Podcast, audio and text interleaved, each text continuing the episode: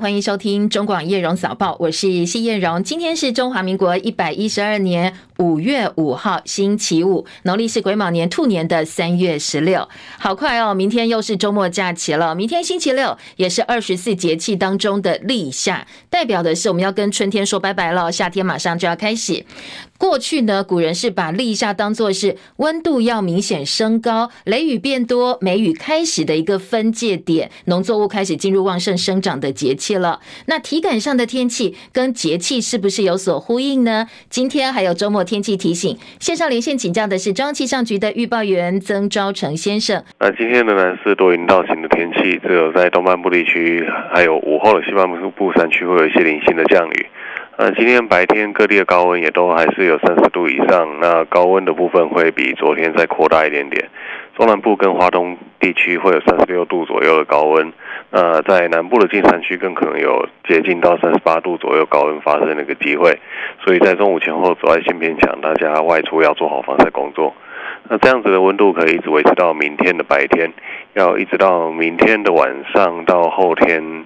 早上这一段时间，锋面接近过后，下雨下下来，温度才会稍微的下降一点点。那另外是今天在金门马祖地区，容易有一些低云或雾影响能见度，大家如果有交通往返需求的话，要留意航班资讯。以上资料由中央气象局提供。嗯，造成这一波天气变化哦，大概维持多久？那主要降雨的范围是什么地方呢？礼拜天应该就各地明显开始就会陆陆续续的下雨了。那这个雨大概也是只有维持一天而已，可能是在礼拜下礼拜一，也就是八号下礼拜一的这个上午这段时间，雨也会开始慢慢的停下来。温度会有变化吗？温度的话，北部的影响会比较多一点点，北部会稍微转凉一点点，但是也不会到太冷了。OK，好，慢慢要接近夏天了啊！谢谢赵晨的提醒，也提供给大家参考啊。不过呢，如果是呃周末安排计划，可能礼拜天的天气要特别注意哦。看到哪里是不是降雨几率比较高，雨具不要忘记了。另外，在菲律宾东方海面有一团云束，未来会持续往南海的方向移动，下周可能会增强。不过会不会变成今年的第二号台风马娃，几率在上升啦。不过还有一段时间，所以还要再做观察。昨天深夜十一点三十八分。花莲的卓溪乡发生瑞士规模五点一的地震，地震深度十四点五公里，那最大震度花莲有四级的震度。清晨的最新外电哦，为了解决美台双重课税问题，美国联邦参议院两党外交领袖今天提出法案，授权拜登政府跟台湾洽签租税协定，来处理美台双重课税的问题，促进双边的贸易投资。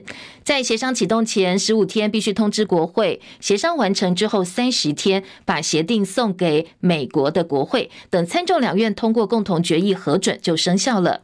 其实过去多年，台湾都非常希望能够跟美国签租税协定，推动台美避免双重课税协定，也是蔡政府相当重要的重点工作。好，现在美国跟全球六十五个司法管辖区是签有租税协定，那台湾作为美国前几大贸易伙伴跟全球重要经济体，接下来呢，能够透过租税协定，也能够鼓励其他国家增进跟台湾的经济连结。美国三月初以来陆续有银行倒闭，而今天区域银行类股面临沉重卖压。西太平洋银行公司证实正在考虑出售等选项，他们的股价呢应声暴跌百分之四十五点二。投资人担心美国银行业的危机恶化，盖过联准会示意可能暂停升息的利多。今天金融类股领跌，华尔街主要指数都是收黑的。道琼跌了两百八十六点，跌幅百分之零点八六，三万三千一百二十七点。纳斯达克指数跌五十八点，一万一千九百六十六点。标普五百指数跌二十九点，四千零六十一点。费城半导体跌十五点，两千九百四十一点。昨天，美国联准会宣布升息一码零点二五个百分点，符合市场预期。尽管联准会主席鲍尔暗示可能会暂停升息，不过也强调对抗通膨的工作没有结束，今年底不适合降息。这个被解读是歌中带音的说法，所以美国股市昨天是跌的。那香港金管会也跟进联准会升息一码，欧洲央行也宣布升息一码。欧洲央行宣布升息一码二十五个基点，这已经是欧洲央行连续第七次的升息了。升息之后，欧洲的存款利率达到百分之三点二五，这是二零零八年以来的最高水准。另外呢，在欧洲央行部分是没有松口，暗示这是最后一次升息，只强调会继续基于经济数据、通膨的状况，还有货币政策的传递效应来决定适当的利率水准。欧洲央行说，他们希望能够把通膨控制在百分之二。不过呢，以先前的研究说，呃，可能要到二零二五年通膨才会回落到百分之二的水准。所以外界从这个去推说，欧洲央行可能还要再升息两次。英国的《金融时报》报道，欧洲央行升息力道这一次呢，没有像过去这么强，也显示欧元区的借贷成本可能很快就会触顶了。而深夜收盘的欧洲股市，今天三大主要指数都是收黑的。伦敦股市跌八十五点，跌幅百分之一点一，七千七百零二点；法兰克福指数跌八十点，一万五千七百三十四点；巴黎 CAC 四十指数跌六十三点，七千三百四十点。英国的查尔斯三世加冕典礼六号举行，而英国呢是一连放假三天到五月八号。有网络行销公司说，这三天的连假，因为英王加冕典礼的关系，英国的零售消费金额渴望冲破八十亿英镑，换算台币大概三千一百多亿。台北股市昨天开低震荡走高，收盘涨五十五点六二点，站上一万五千六百点，收复十日线，大概是一万五千五百四十七点。而刚才有提到，美国联储会宣布升息了，所以呢，美元指数应声走弱，相对台币汇率随着主要亚币走扬，收盘昨天收在三十点六六六兑换一美元，升值八分，写下超过一周以来的新高。台北及元泰外汇市场总成交金额是十二点零五亿美金。我们的央行公布理监事会议记录，理事同意借升息来压抑通膨的预期，同时考量到经济成长趋缓，幅度认为以半码最为合适。不过也有央行理事说，现在台湾的升息脚步相当缓慢，在全球各国央行政策利率调整上并不是常态。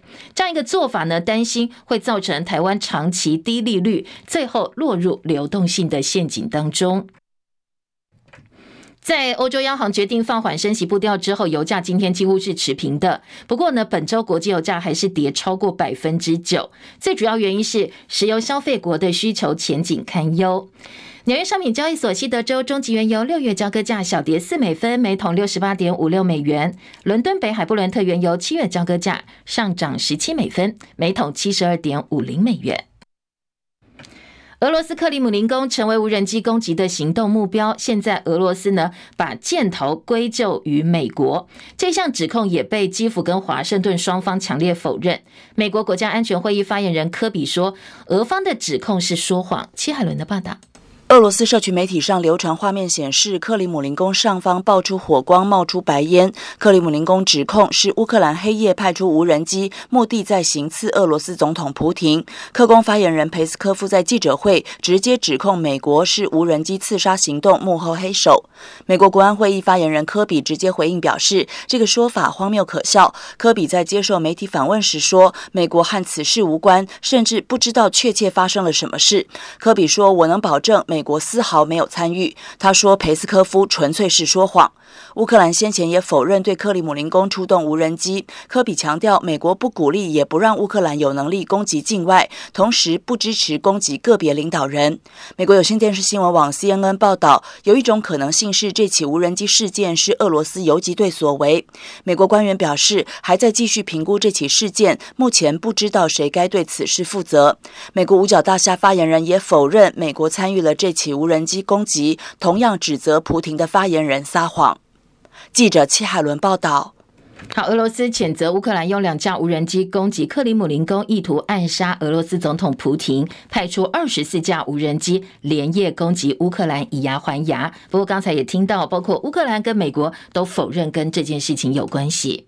而大陆国家电脑病毒应急处理中心跟三百六十家公司则发表了一份联合的调查报告，他们指控美国中央情报局 CIA 利用网络攻击其他国家，而这个报告也显示说，CIA 运用五种手段，在全球超过五十个国家策划组织颜色革命。比较让我们惊讶的是，包括二零一四年台湾的太阳花革命，那其中也说 CIA 利用一款蜂蛹技术来推动各类流动性的抗议活动。好，CIA 到底有没有策划这么多的所谓颜色革命，包括太阳花革命呢？这是大陆方面提出来的最新指控。美国联邦参议院的军事委员会今天就全球威胁召开了听证会，邀请美国国家情报总监海恩斯、国防情报局局长博瑞尔联袂出席作证。共和党籍参议员史考特他关切的是中国犯台的可能性，说大陆国家主席习近平过去一年多的相当多发言，似乎都在为中国人民备战。美国情报总监海恩斯说，如果台积电因为中国犯台停止制造，会影响到美中乃至全球经济。而美国的最新情报则评估说，目前到现在这个阶段，习近平还是倾向以和平的方式统一台湾。不过，当然同时哦，他们也在为军事选项做好全部的准备。而海恩斯另外也提供了一个数据，说如果台积电因为中共犯台停止制造，会影响到美中跟全球经济，估计前几年的损失年损失哦，可能会达到六千亿到一兆美金左右。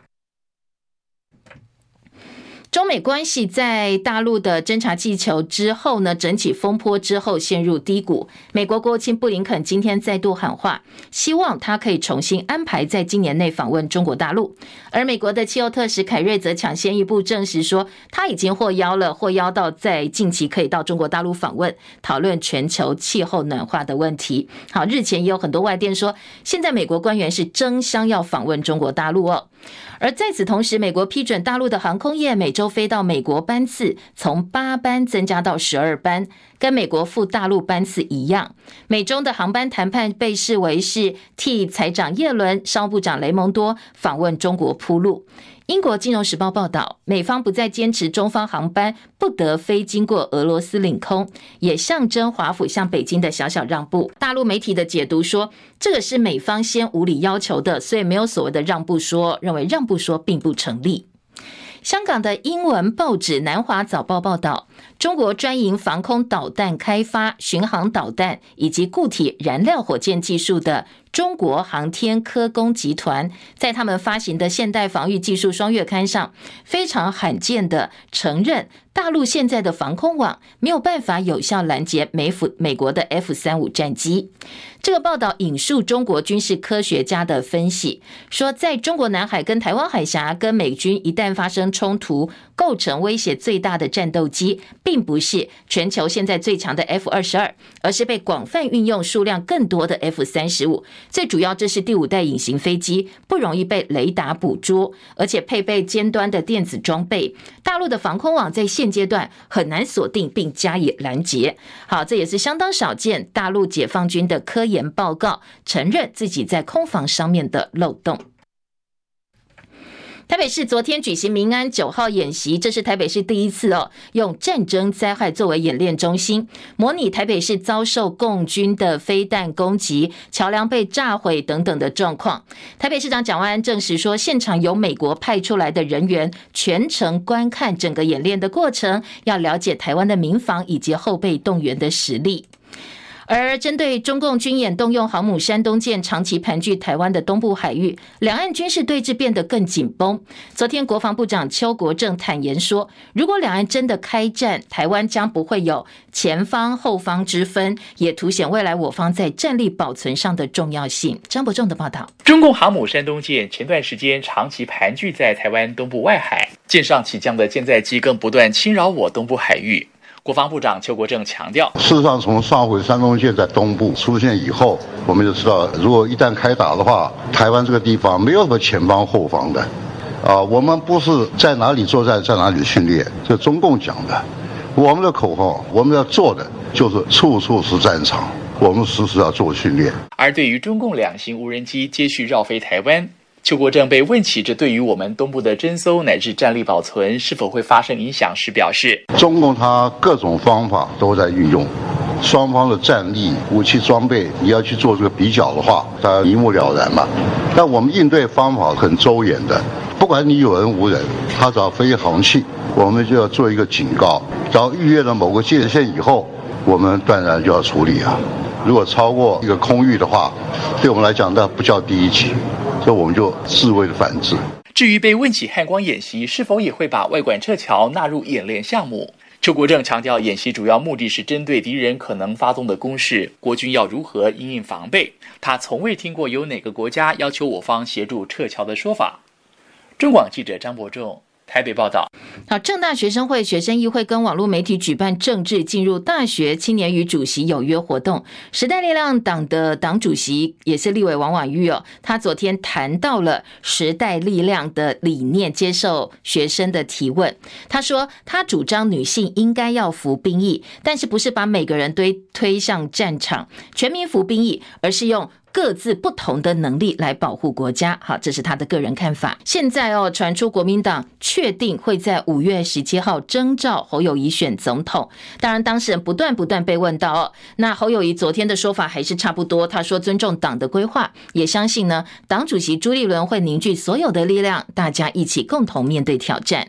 而另外一位要争取国民党提名的红海创办人郭台铭，昨天跟他的太太曾馨莹到南投紫南宫参拜，下午呢，则是到南投县议会去拜会。傍晚透过脸书喊出：“我们正在凝聚最强的团结力量。”他说呢，国民党提出人民希望和平诉求的时候，民进党就泼出卖台的脏水。他提出要用 AI 科技发展国防，又被笑说太过科幻。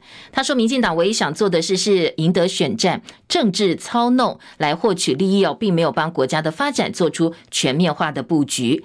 他走访南投的时候呢，则抛出了中彰投一体化软硬体产业园区的共荣概念。会去啊访问中彰投有关的工业啊，比如说台中的精密加工，或者跟彰化的各种精密机械结合在一起，可以发展下一代的。比如说我最近在讲的 AI 机械人，要我也给。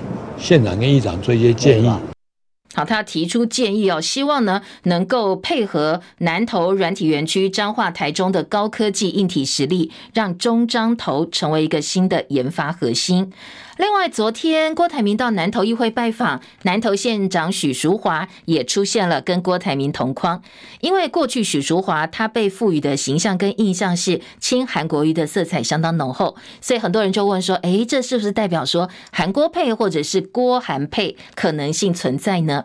但是昨天许淑华非常的明确的说，不可能。不管是谁能够出现代表国民党，我们最重要的是能够团结，两个人都有维持一定的君子之争。有没有可能之后有郭韩配这样的状况？我据我了解，不太可能。好，直接说，呃，据他了解，应该不太可能啊。另外一位打算要角逐二零二四总统大选，民众党主席柯文哲，昨天则是到高雄，因为先前郭台铭到高雄的时候，抛出了缺电跟核能厂的问题议题要来讨论。对于缺电问题，昨天柯文哲说明后年会缺电，台湾人民不能够只要台积电而不要发电。他觉得最安全的做法是保留核二厂跟核三厂，争取应变的时间。再来规划未来的电力政策。林宪元的报道。柯文哲对于缺电议题直来直往，他说：“民进党把核电停了，再生能源的供应又上不来，眼看二零二四、二零二五台湾真的会缺电。如果你要台积电的话，台积电就是很耗电呐、啊，你不能说我要台积电护国神山，可是护国神山很耗电，哎，我又我又不要发电了，所以有矛盾了、啊。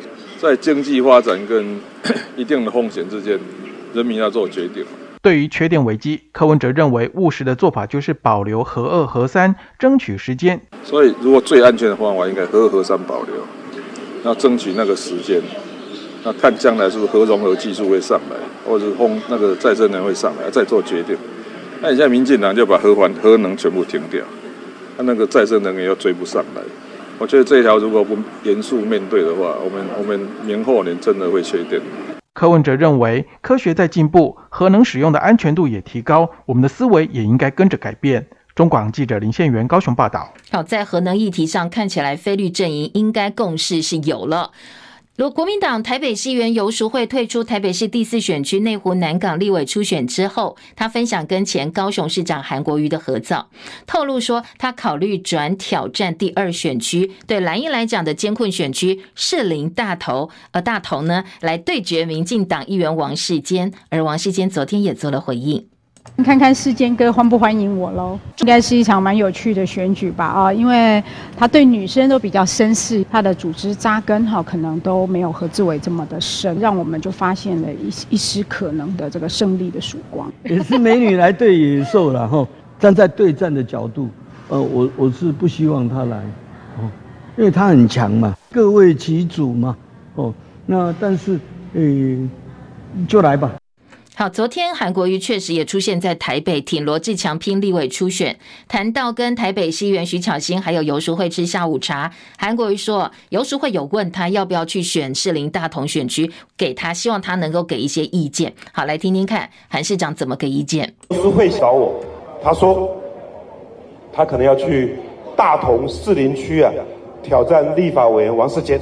他说，请问一下，韩市长，你对我这个有什么看法？我说。你只要一句话跟王世坚讲就好了。他说哪一句话？我这句话很简单，看你敢不敢讲。他、啊、那你你你可不可以提出这个你的看法？我说可以啊，你就跟王世坚说，告诉大同区、士林区的选民说，我选不赢你，我就嫁给你。好，当然他说这是玩笑话哦，但是他想分享的是政治可以很简单，只要努力做事情，就能够让老百姓过安居乐业的生活。不动产借贷媒合平台 IMB 爆出了吸金诈骗，上千名、数千名的民众投入二十五亿元资金，结果发现九成五的债权都是假的。检调发动搜索之后，昨天声押了八个人，漏夜裁定，包括了曾国伟、曾明祥父子收押禁见，营运处长洪玉瑞四十万交保，其他五个人今天还要继续开庭审理。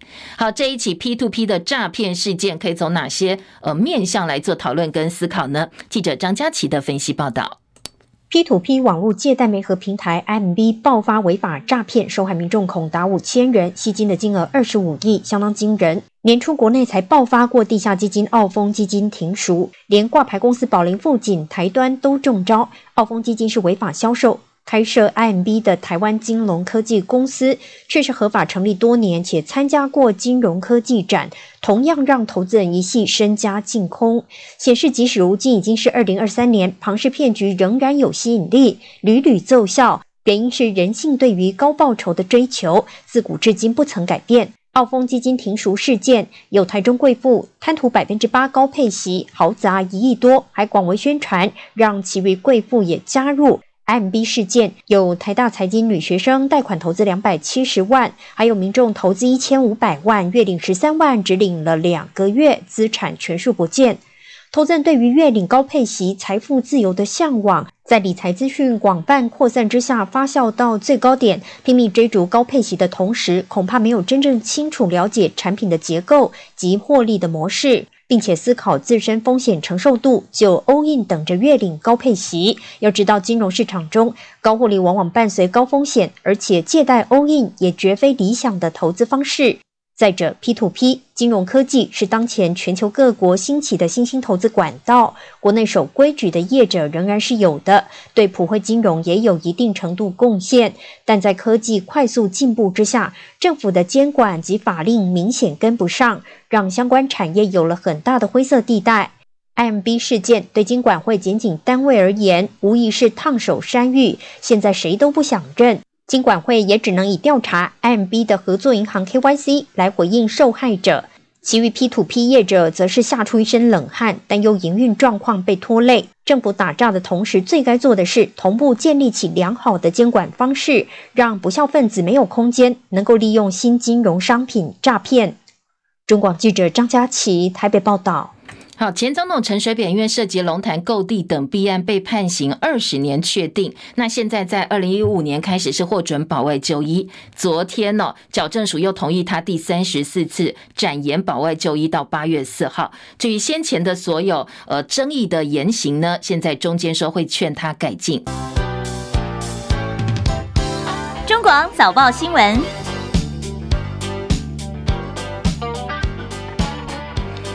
早报的头版焦点同样也是呃百花齐放，各种话题多元呈现的头版。那比较没有重大聚焦的新闻，像中国时报今天头版头条是国防部长邱国正，他昨天在立法院说的，如果两岸真的打起来的话，呃，处处是战场，在台湾没有所谓前方后方这么小的一块地方呢，每个地方其实都会变战场哦。联合报的头版头条则是，呃，警局要募年轻的民防来支援军事勤务，蓝皮太离谱了，这不就是全民备战了吗？自由时报头版头条说，又有陆军上校被对岸吸收，在台湾帮中共发展组织。而自由今天头版二题就是关于行政院要组建打诈国家队。当然，对于诈骗集团在台湾横行哦，呃，很多几乎全台湾民众都非常有感，感同身受。所以政府说，我们已经通过了打诈纲领一点五。那到底这个所谓打诈纲领一点五能不能够有效的吓阻诈骗集团的范性？呃，当然看起来好像在野党评价并不高哦，说这个是话术治国。而综合性报纸其他版面位置的新闻还包括了。联合报今天头版二题说，呃，现在打算要四年砸一百六十亿元来救青年的低薪问题，呃，这当然看起来还是补助性质比较多，劳动部没有办法反映问题，所以呢，青年的失业率比一般国人平均失业率还要高，而且起薪偏低，所以在砸一百六十亿元的相关政策部分，希望能够拼每个年轻人月薪都超过四万两千块。好，这是联合报。今天的头版下半版面，中时头版下半版面则是包括呃这个 Costco 进口的毒草莓有 A 肝病毒的毒莓哦，现在风暴持续延烧，也影响到民众。马上母亲节要订蛋糕嘛哦，所以蓝莓蛋糕的订单砍半。还有个新闻是接棒二十四小时书店成品松烟文创变成不夜城，这个是中国时报的下半版。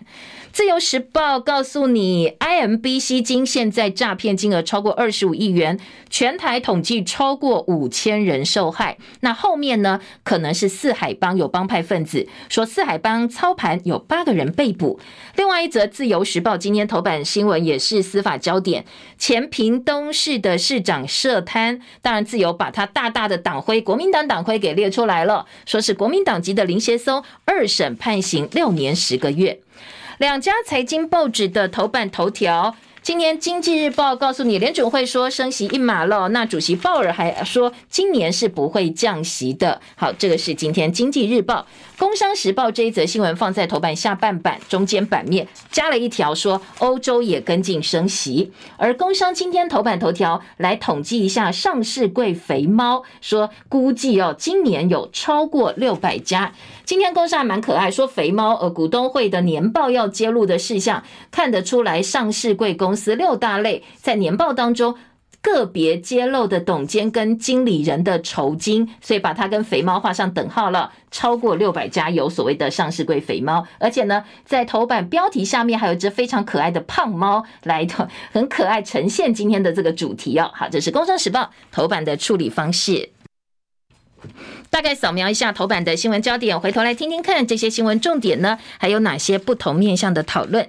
先听到的就是警局动员总动员要来募年轻民防，到底怎么回事哦？联合报今天在标题说呢，可以支援军事勤务，警察下班冲业绩。蓝英说真的太离谱了，在报道当中是。报道蔡总统要求建立全民防卫观念，中央马上就启动多元招募年轻的民力政策。警政署发文要求全国各警察局总动员，必须要招募十八岁到四十岁热血青年加入义警或者是民防的行列。已经有警局发动员警下班时间去捷运站举牌、发传单、冲业绩。国民党立委就说：“哎，警察平常工作已经够多，勤务这么重，你还叫他去拉？”人拉年轻人来加入民防，政府要强化战时准备，应该要成立一个专责单位，而不是叫警察去兼差拉人哦，也不是穿着衣服改衣服。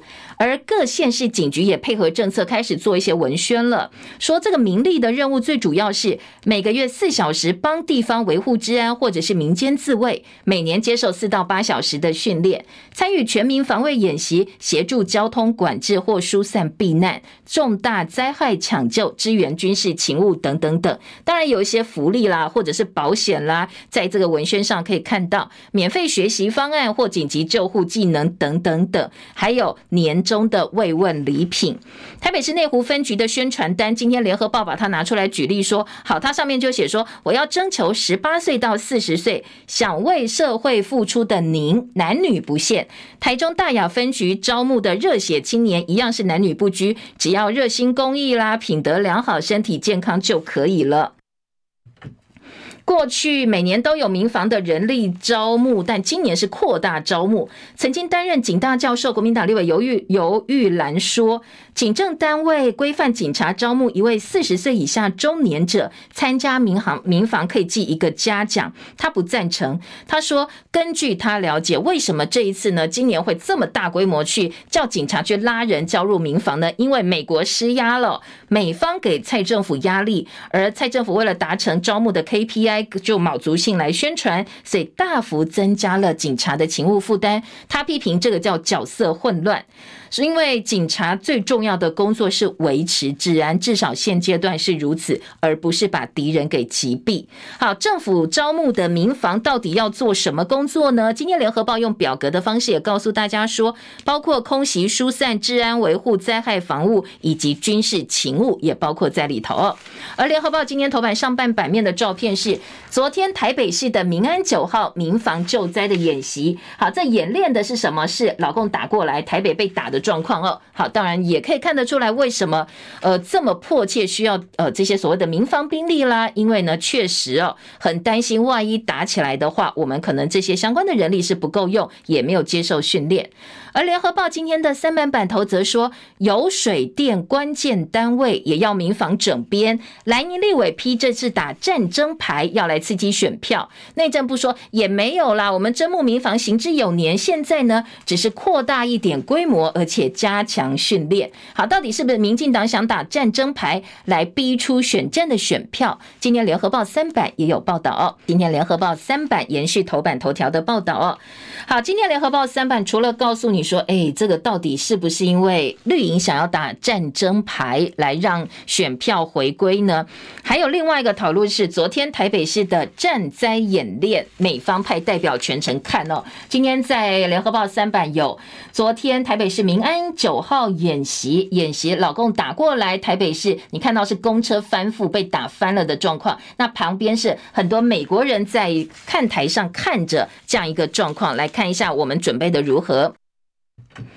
嗯，联合报下半版面，警力有限，民力无穷吗？连车法车马费都没有，民防招募青年。呃，联合报这个标题说不可能的任务。好，警政署扩大招募十八岁到四十岁的民防义警。高雄资深的民防分队长徐徐永忠说，这是不可能的任务。曾经试图招募十多人，但是不到半年，几乎通通走光了，只剩下的一个人是因为这个人的爸爸妈妈跟他关系好，有有这个交情，才愿意留下来的。警政署推动这个措施，缺少诱因，很难把年轻人招募进来。因为你看看。现在义警大部分都是中年人，年纪都超过五十岁，协助警方勤务大部分都是在社区巡逻或守望，连你想要招募真正的义警都很困难。如果未来还要支援军事勤务的话，有多少人会加入？这是一个大问号。那他觉得说，义警跟民防协助警方勤务，连车马费都没有，只有一招有车马费，所以你要新进的义警参加军事勤务，除非你给钱，而且要给够多，否则。呢，没有人会想要当哦。而国民党智库国安组前召集人林玉芳则说，这整个民防政策的逻辑是战争一定会爆发。而国防院国防战略与资源研究所所长苏子云老师说，扩大义警民防招募有多重的用途，包括对灾害跟战备需求，以利发生天然灾害或战争的时候能够发挥协勤效果，才能够确保社会的正常运作。记者简佑正的特稿说：“确实哦，在全动法风暴之后，现在台湾全民备战的气氛越来越浓厚，在蔓延了。”记者的观察说，透过警察机关招募热血青年加入民防，也要求有水电等国营单位进行民防团队整编跟训练计划。当然不是新制啦，不过加强招募、转移平战转移机制来盘点，让全民备战气氛浓厚。当然社会也就越来越担心了，因为呢，两岸紧绷，你才必须要加强这些民间的力量嘛。哦，所以这个前提是两岸紧绷。大家一联想就想到这个，加上先前美国二十五家军火商访问台湾，现在又要招募民众响应民防，大家的疑虑越来越深，不断强调备战会让民众联想到开战，恐慌跟不安蔓延。好，全动法风暴重创民进党，就是大家不想要打仗。你现在又大费周章招募民防，如果你没有把话讲清楚、说明白的话，恐怕哦，对明年绿营的选情来讲，也不见得是好事哦，小心已经。要操作过度哦，最后会反噬到自己了。好，今天的《中国时报》头版头条则说，两岸如果开打，台湾没有前后方，处处是战场。邱国正直言说，中共航母在台湾东部外海演训，国军的防卫作战被迫调整。各地都要加强战力的保存，而山东号潜艇东部最主要是拒止外国的军队。曾明宗批蔡政府把台海带入险境。好，当然这也呼应了刚才联合报在特稿说，两岸紧绷，你才要加加强这个民防的人力嘛。哦，那今天的中国时报就告诉你，确实邱国正也讲哦，这现在两岸的状况是比较紧张一点点。那内页新闻的二版，邱国正说，无人机、有人机逾越界限，国军都会自卫反制。跟 F 五并称冷战对手的歼七战机，中共已经改装为无人机。而中科院说，F 五战机改无人化技术上确实是做得到的。MQ 九 B 无人机推迟交机，估计二零二七年接受服役。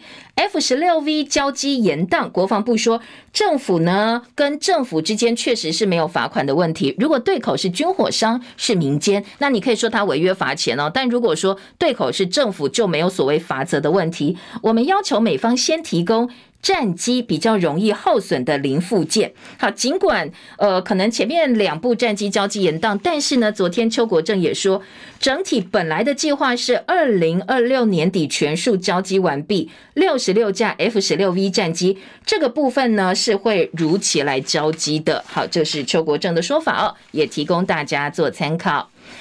再来听到的是，呃，今天的《自由时报》头版头条，吸收陆军第八军团上校副处长向德恩等人疑似帮中国发展组织，邵维强一审判刑十五年。好，金门地方法院审理。安全旅行社负责人邵维强涉及的共谍案，认为他帮中国发展组织违反国安法跟银行法，所以昨天判处有期徒刑十五年，褫夺公权四年。这个当事人呢，他被指开旅行社往来两岸，帮中国大陆工作了二十年的时间。今天的自由时报头版中间版面，看看打诈国家队到底怎么回事。今天的自由时报标题说，连呃行政院会通过行动纲领。一点五百，行政院要组打诈国家队。好，今天在打诈国家队的部分呢，自由时报的报道说，这是行政院会通过最新的一个行动纲领，预计投入十三亿元的经费。重点打击假网拍、假投资，以及呢解除分期付款等等诈欺案。行政院扩编组织跟人力，还要结合各个县市的打诈地方队，打造人人都是打炸国家队。好，这个部分说最主要是针对打击假网拍、假投资，解除分歧，扩编组织人力，结合各县市，大家一起来打诈。好，这是呃今天的自由时报头版的中间版面。联合报这一则新闻呢，也放到了相当显著哦，提版到二版，说呢投入十三亿，行政院要推打诈纲领一点五版，但是蓝营批这个根本是话术治国。打诈纲领一点五版的新措施包括了技术面，说要减少接触流、通讯流、投资广告实名制。广告诈骗平台下架机制，拦阻境外假门号、电信引码技术，减少误信人流境外来电语音警示，官方简讯专用代号，减少损害金流，游戏点数防诈锁卡，增加人头账户罪。法制面方面，当然也有几个法案，包括刑法、人口贩运防治法、个资保护法、证券投资法等等。好。洋洋洒洒有很多的所谓的呃纲领出来了，但是蓝英说这个是话术治国，根本没效，最后还是民众这个负责，民众担责，说这个根本没有具体作为，把责任都推给民众。国民党方面，蓝营立委李贵敏说，打诈一点五体现民进党话术治国，防治的前提是要知道怎么运作。结果呢，你发现通通都告诉说，哎，你要小心这些境外的诈骗啦，你要小心游戏点数啦，你要小心语音哦。最后还是回到自己来负责，甚至会增加正常交易的负担，没有解决问题，而且提升了一般金融交易的障碍。好，在今天的联合报记者呢，王洪顺跟张宏业的特稿说：“你知道吗？诈骗集团他们动作相当快，健步如飞啊！而且呢，技术啦，或者是骗术哦，口号都跑在政府的前面，所以呢，你很难追。那投资理财、虚拟货币诈骗兴起，网购分歧设定错误。”假检察官老梗也常常在，还是民众会被骗呐、所以呢，这些东西哦，你要想想，不是去抓车手，而是呢，要真正把这些诈骗集团的断点给截断，才能够帮助民众哦。刚才有提到打诈纲领、打诈国家队被蓝营批评是话术治国。呃，跟诈骗集团有关的是消息呢，台北市警局大同分局宁夏派出所所长叶玉兴跟台版柬埔寨诈骗集团首脑勾结，收了一。百万元的泰达币泄露，警方办案进度还有民众各资给柬埔寨诈骗集团。这个当事人呢，昨天已经被收押，而且呢，宁夏派出所所长被免职，分局长记过。好，这个是司法的进度部分。另外，IMB 诈财案昨天抓了八个嫌犯，检方声押扣不动产，主嫌曾经具有四海帮的背景，而且被通缉。他昨天到案之后也坦诚说。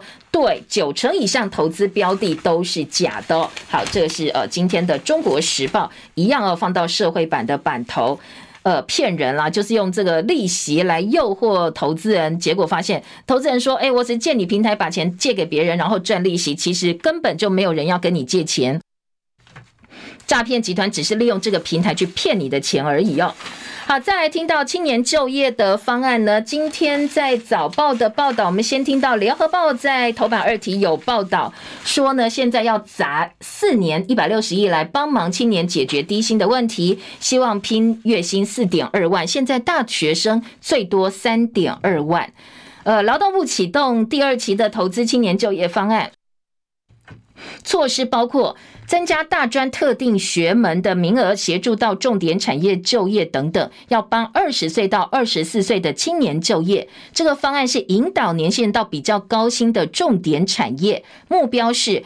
二零二六年应届毕业生毕业一年之后，劳退提缴工资可以达到四点二万。好，帮年轻人到薪水比较多的产业，这个方向到底对不对哦？今天财经报纸有非常多的讨论，像《工商时报》四版就说要把青年就业二点零导向六大核心产业，投入一百六十亿元，锁定资通讯、AI、半导体，纳入金融科技。好，这个是我们目前劳动部的方案，抢救低薪嘛？哦，四年一百六十亿，帮八十。万人找到工作，平均薪水从三万九提高到四万二。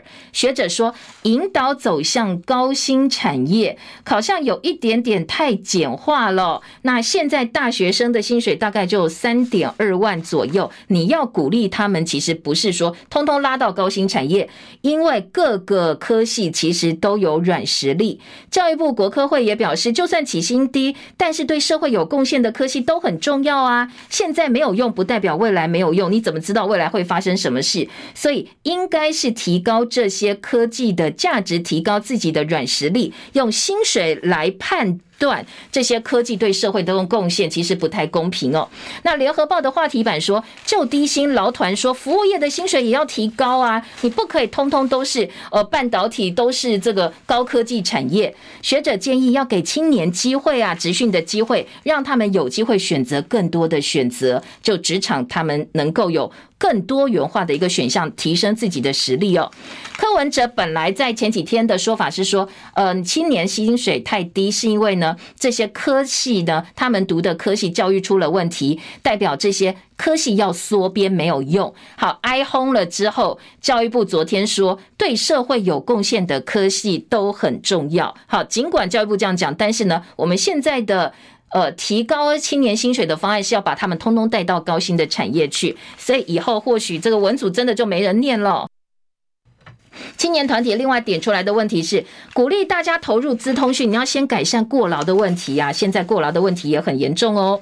好，早报《中国时报》头版有说，接棒二十四小时书店成品、松烟文创不夜城，成品信义店租约到期，今年底要收摊。被视为是台湾文创地标的成品信义店，现在呢，嗯，在松山文创园区成品生活的松烟店是下一个二十四小时的书店，而且成品的董事长吴明杰说，只要成品在，就会有二十四小时的书店。今年好多，今天好多报纸哦，都把版面给成品，包括工商的五。版联合的六版文教版都说，哎，现在松烟大改装，图书总量扩大三倍，十大亮点吸引人潮，希望能够拼客流翻倍。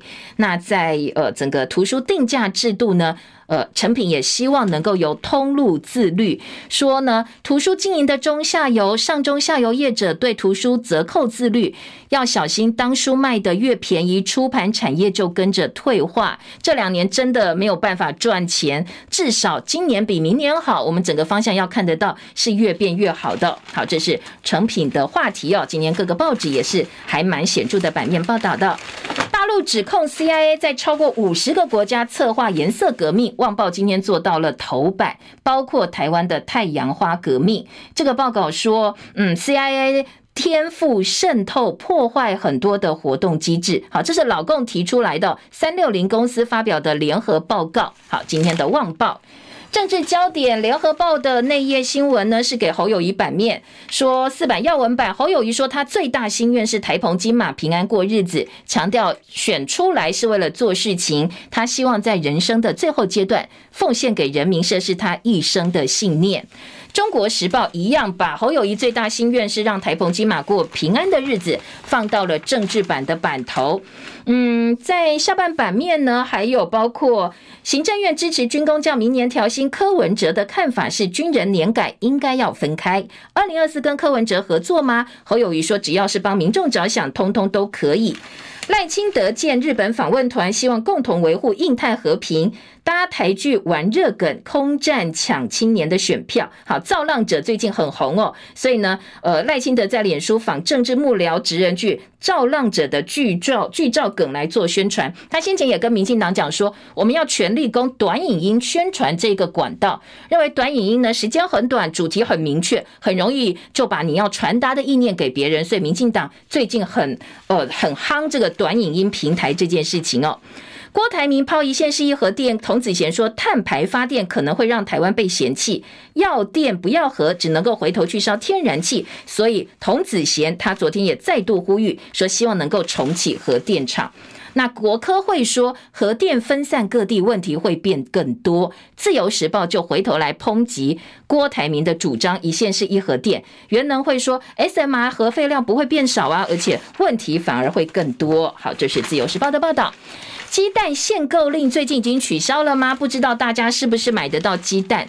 昨天呢，农委会公布了好多数字哦，告诉大家进口鸡蛋进来了，我们自己的蛋鸡生产量也上来了，所以包括批发价啦，包括现在供应量，好像慢慢慢慢鸡蛋荒已经趋缓了。联合报在全台焦点版说，鸡蛋限购令近期取消吗？问号，超市观望。农委会说，现在开始讨论不要再限制大家买几盒了。不过也有民众说，我还是买不到，还是很难买。呀，洗选蛋一上架就被抢光了。好，这个是民众的反应。当然，各个县市的状况不太一样。老年痴呆症的新药问世，可以减缓恶化速度。醒报今天做到了五版版头，说是继去年的阿兹海默症药物之后，不到一年又出现了一个非常好的药，让阿兹海默症的治疗露出了曙光。多重慢性病重复用药的问题，今天联合报的健康版提醒大家哦，小心吃出问题。呃，拿药绝对不能像逛超市一样，要什么就拿什么。有些人一天吃二十多颗的药，非常非常危险。好，财经报纸今天在《经济日报》的头版中间版面告诉你，高通财测不太好，所以整个手机链可能会牵动，受到影响。我们时间到了，谢谢大家收看收听，也祝福您周末假期美好顺心。记得哦，这个语句不要忘记啊！明天天出门，我们下周同一时间再会，拜拜喽。